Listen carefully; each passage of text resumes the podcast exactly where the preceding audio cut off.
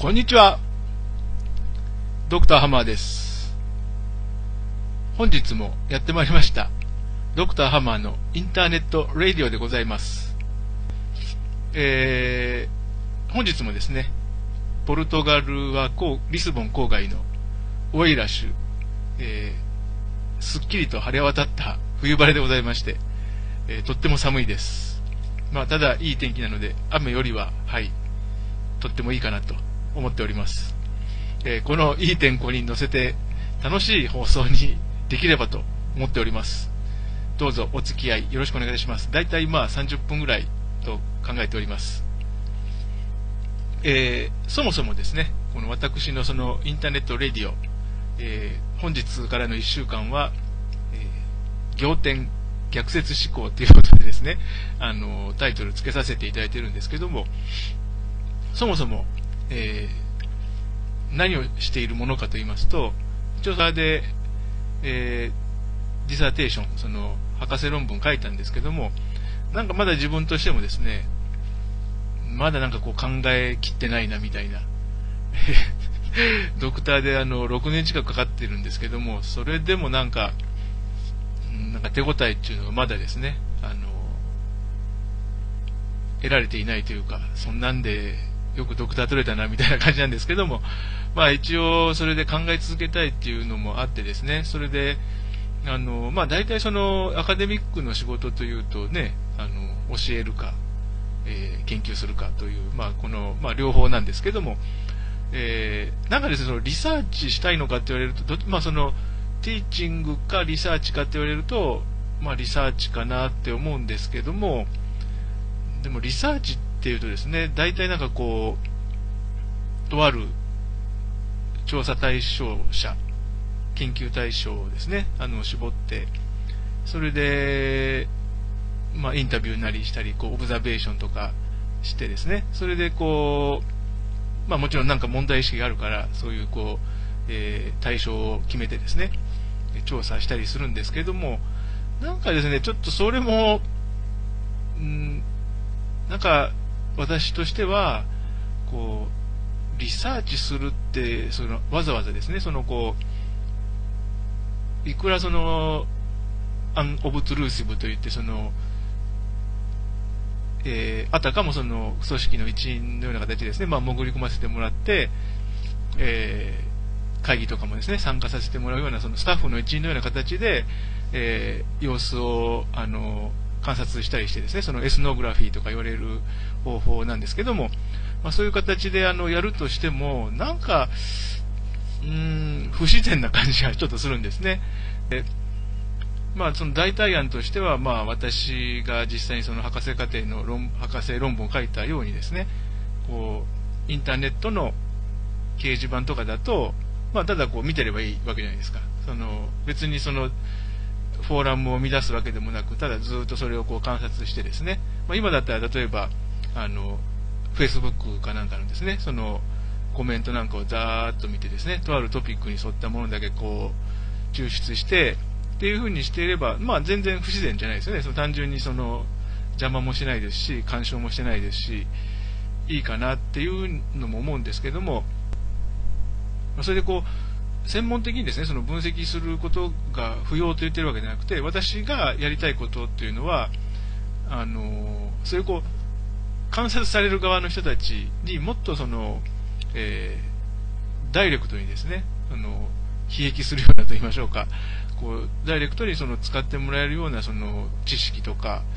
あるんじゃないのかなというふうに思っていてですね、それでまあ、あの、優しい社会というこうプレイリストで話していることも、あの、そういうわけもあってですね、あんまりその、こう、学問的な、こう、きちっとしたその単元に沿って説明するとか、あの、説明項目を決めて、あの、お教えするみたいな、そういう形式をとっていないんですね。で、あの、私が実際その、博士号は取ったんですけども、その自分で、あの、この6年間やってきたことを振り返るにですね、なんかやっぱりその途中、その40迎えるぐらいから始めたっていうのもあるのか、型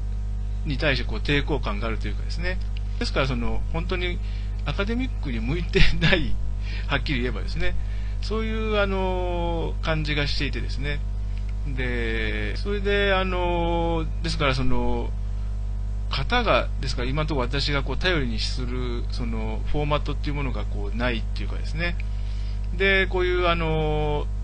まあ、その、ダベリなんかをしながらですね、その自分が一体どうやったらその、私が今かあの申し上げたようなことですね、なるべくその、多くの人の日常にですね、その、即使えるというか、思い出した時にこう、ピッてこう引っ張ってこれるような、なんかその重いんですよね、その、学問、マネジメントでも、組織論でもいいんですけども、あの、それに対してこう、ちゃんとした知識はもちろんあるんですけども、それをね、いちいちその、例えばその会社で、ね、そのリーダー的なそのマネージャーですか、そういう立場の人であったとしてもですよ、まあ、仕事はこうマネージすることだから、いややっぱりちゃんと勉強しようって言って、調べるかというと、なかなかそれって、ね、やってる暇もないというか、あのそういうこう壁があるわけですね。ですから、人々のですね、あの日常的にあの行使しているセオリーというんですかね、そういうものをもうちょっとこう、実際にその、質を高めるというか、まあ、質を高めるというとちょっと、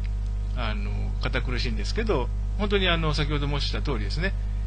気づいた時にふいっとこう、あ、そうか、そういう考え方でいけば、まあまあ、あのコンフコンフリクトにはならないよな、みたいなですね、そういうような、あの、あまりだから深刻になりすぎずにですね、はい、そういう感じで、あのやっていけるようなその知恵みたいなですね、そういうのってなんかうまいこと表現できないかなと。あとは、あの、これはま学者だけではないんですけれども、まあ、一般的にこうジェネラルな傾向としてですね、その昨日もちょっとこう申し上げたんですけども、こうできる人たちほどこう強く見せたがるっていうかですね、そういうなんかこう、あのまあ、そうしないとしかるべき地位を保全できないからとか、そういう事情ももちろんあるんだと思うんですけども、まあでもその、一人一人その考え方として、えー、やっぱりこう、なんて言いましょうか、えー、心の底の方にですね、あ今日も一日無事でよかったとかですね、あの、なんかそう、ちょっと、オーバーロードじゃないですけど、その、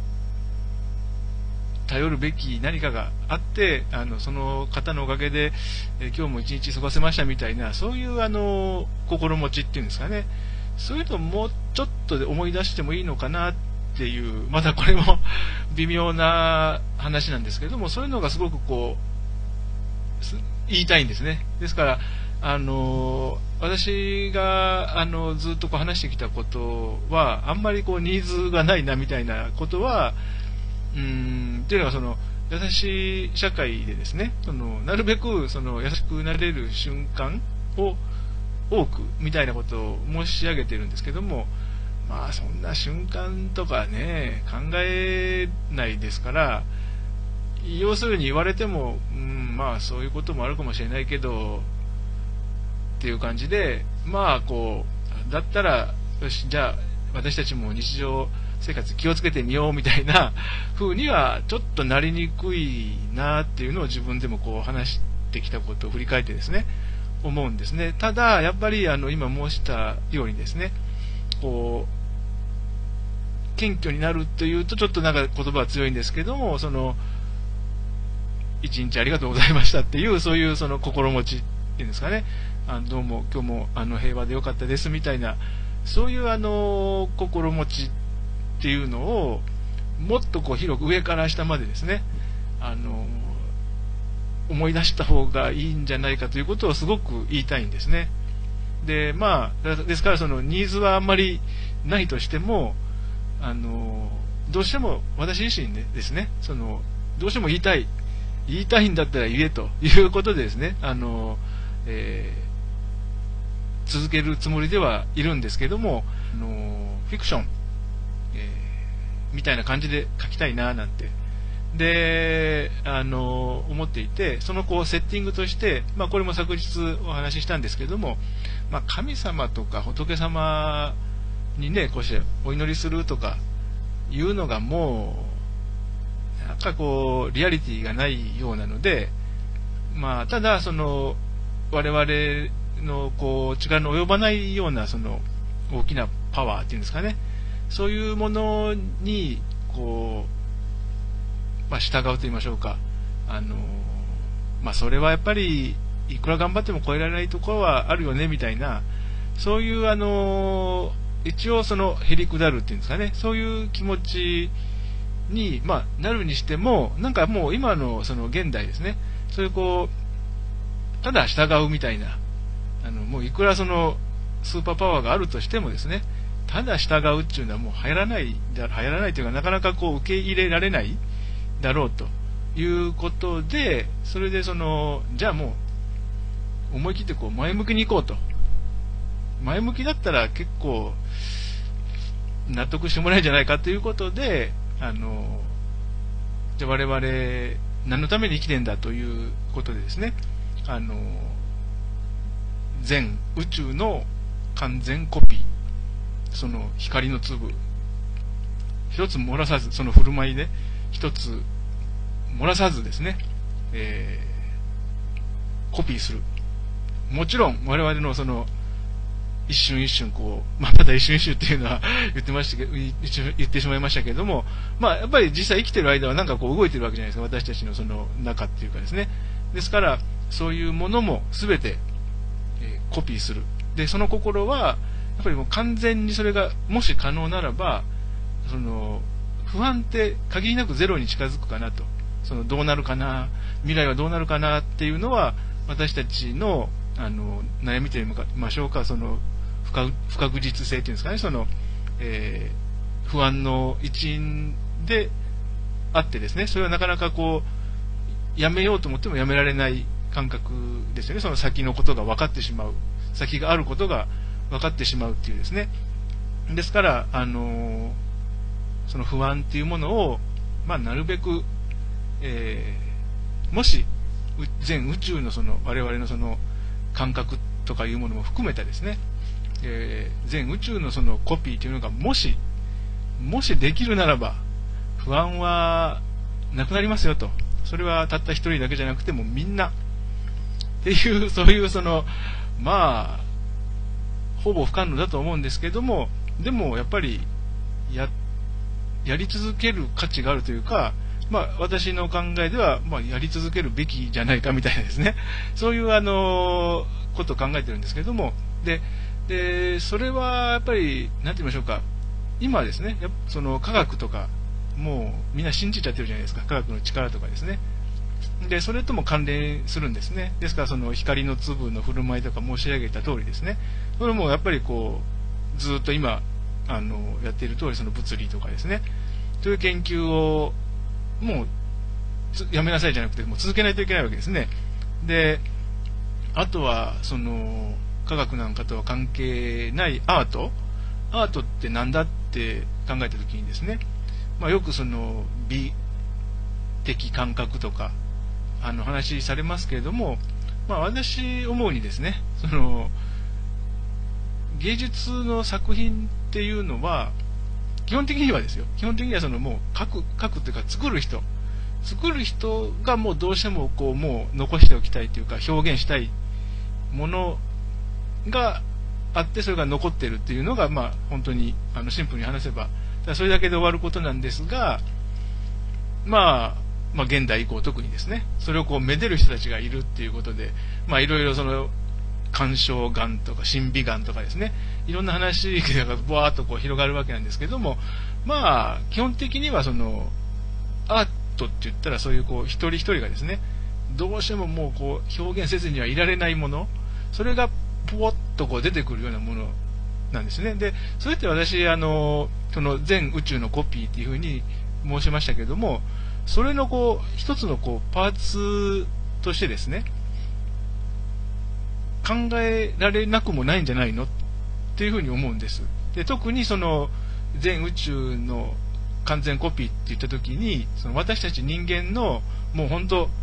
完全に自分自身だけでもそのフォローできないようなすごい動きですよね。で、それも完全にコピーしようと思ったら、そういうその、どうしてももう、あの、表したくて仕方がない、ポッと出てくるその絵とかですね、あの、まあ、文章もそうだと思うんですけども、そういうものをですね、あのやはりこう形にして残っているものを、えー、まあ、宇宙、我々が生活している宇宙こう連綿ともう祖先からずっと続いているその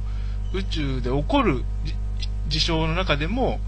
あの特に人間我々人間について知るためにはですねあのすごく貴重なデータなんじゃないかというようなことを思うんですね。で、まあ、今はあの特にその腕の確かな人とか人気のある人とかあの本当にきちんと技術的に積み上げた人の作品っていう感じでその価値が認められるものっていうのは、特定のアーティストの方々のものに限られますよね。で、そうじゃなくて、あの、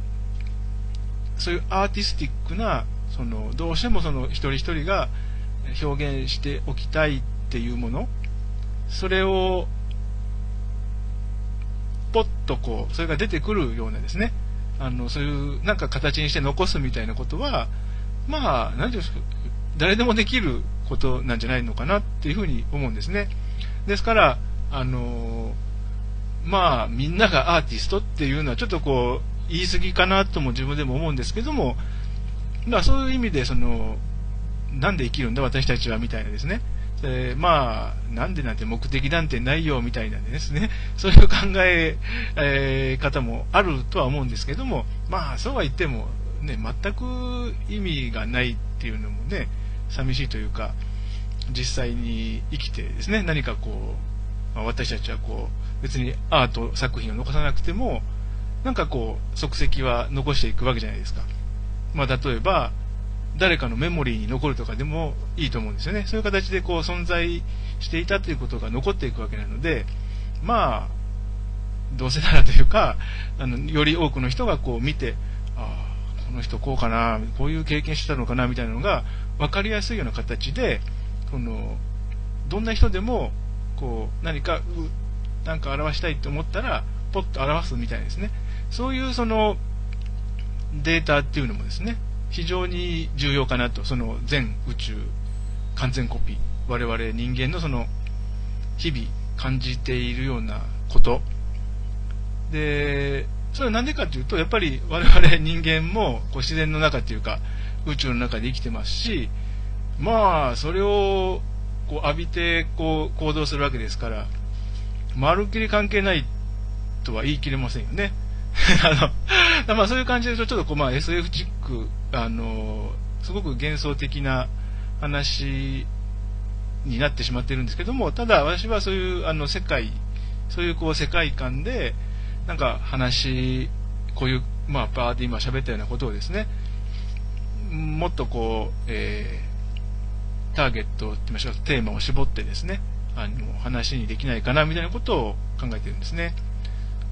まあ、このプログラム、この1週間のプログラムでも、えー、予定してるんですけども、このグローバリゼーションって、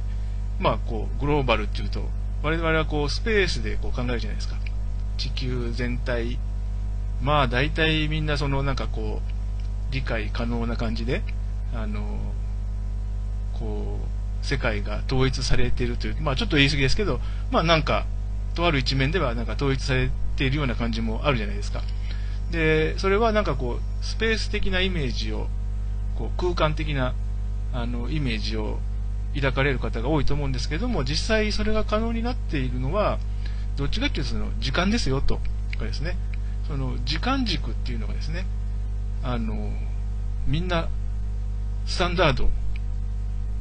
まあもちろん時差はありますけれども、同じような時間軸で動くようになってきてるから、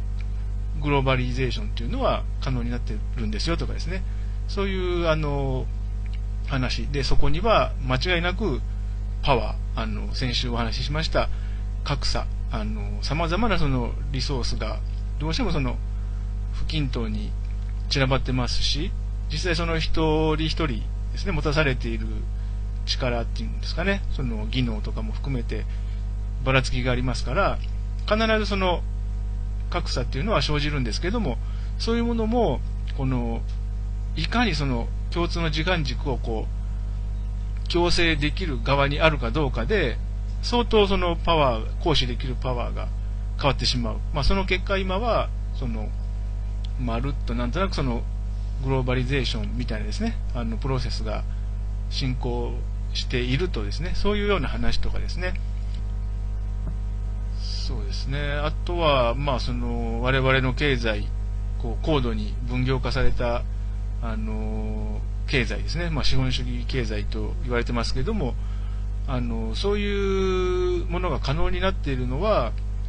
あの交換とかですね、あのお金をこう媒介にした交換、トレーディング、貿易とか通商ですよね。そういうものがあってこそではあるんですけども、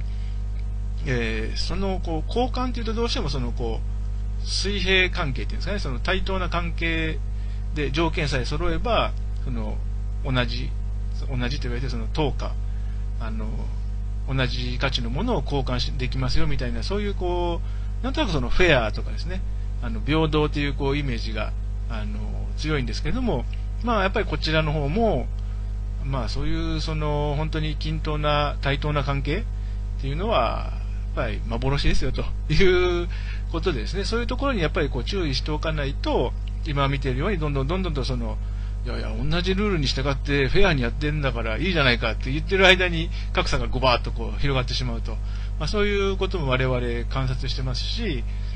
まあそういうところをですね、こう、本当に仰天逆説思考と申している通りですね、その交換っていうのは全然そのフェアとかじゃないよっていうですね、えー、逆にですね、面白いのはですね、例えばその、まあ、これ今話してしまうと、えー、水曜日とか木曜日とかの話題が、まあ、何回同じこと話してもいいので、はい、あの、させていただきますけれども、面白いのがですね、交換ってやっぱりその、ある程度そのものを持っている者同士であれば成り立つじゃないですか。で、でも、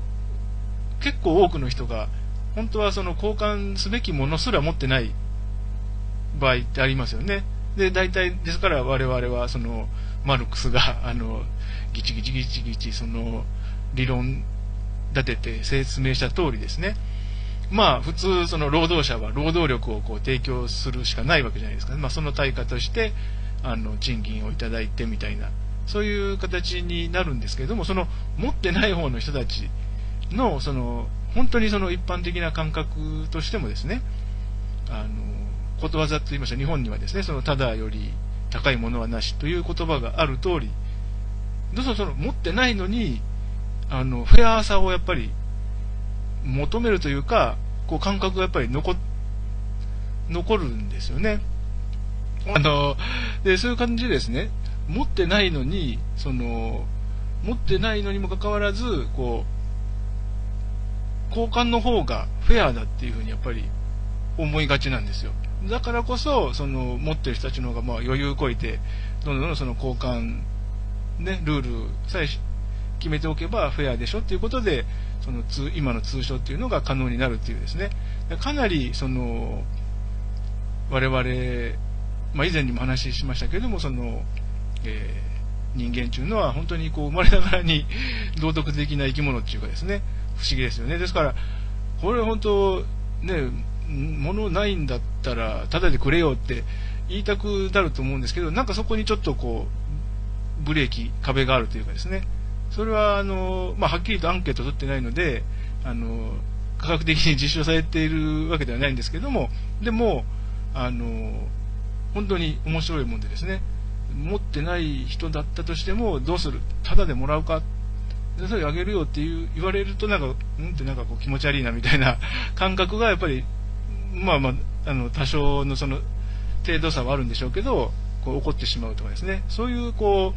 う、まあ、話してみると結構面白い話がですね、あるんですよね。ですから、あのー、まあ、この1週間はですね、そういったちょっとこう、我々が当たり前に過ごしているような、えー、ことについてですね、私なりにこう、これもまあ、実際に私がここ6年ぐらい、6、7年ですか、あの、勉強してきた中でですね、あれは、やっぱりこういうもんじゃないのとかですね、その、グローバライゼーションというのは空間じゃなくて時間とかですね、あとはまあ、ちょっと重たい言葉ですけども、人間が人間を信用するっていうのは、まあ、相当これ、あの、理想的なことですね。あの、難しいことだと。我々が信用してるのは、あの、人間じゃなくて、なんかそのこう、代用になるというか、媒介になりそうな、なんか形を持ったものなんだよとかですね。そういう話をですね、はい、この1週間は、ちょっと続けさせていただこうかなと思っております。で、まあ、あとは、なるべくその、多くの方と言いましょうか、広い聴衆の方に興味を持っていただけるようにということで、また、あの、先週と同じく、えー、留学体験記みたいな話もですね、あの、あとは、体験記というよりも、これはあの趣旨としては、もしもその、えー、死亡のエッセイ書いたんですけど、見てもらえませんかみたいな、こういうこう、実際的なこう、サポートっていうんですかね、そういう方こともですね、サポートさせていただけないかな、みたいなことを考えておりましてですね、あの、また引き続きその留学関係の話も、え、させていただこうと、そういうふうに予定しております。はい。どうもありがとうございました。はい。えー、また明日、あの、ドクターハマーのインターネットレディオ、今週は、仰天逆説思考というあのタイトルで、えー、続けさせていただきといただきたいと思いますので、どうぞよろしくお願いいたします。どうもありがとうございました。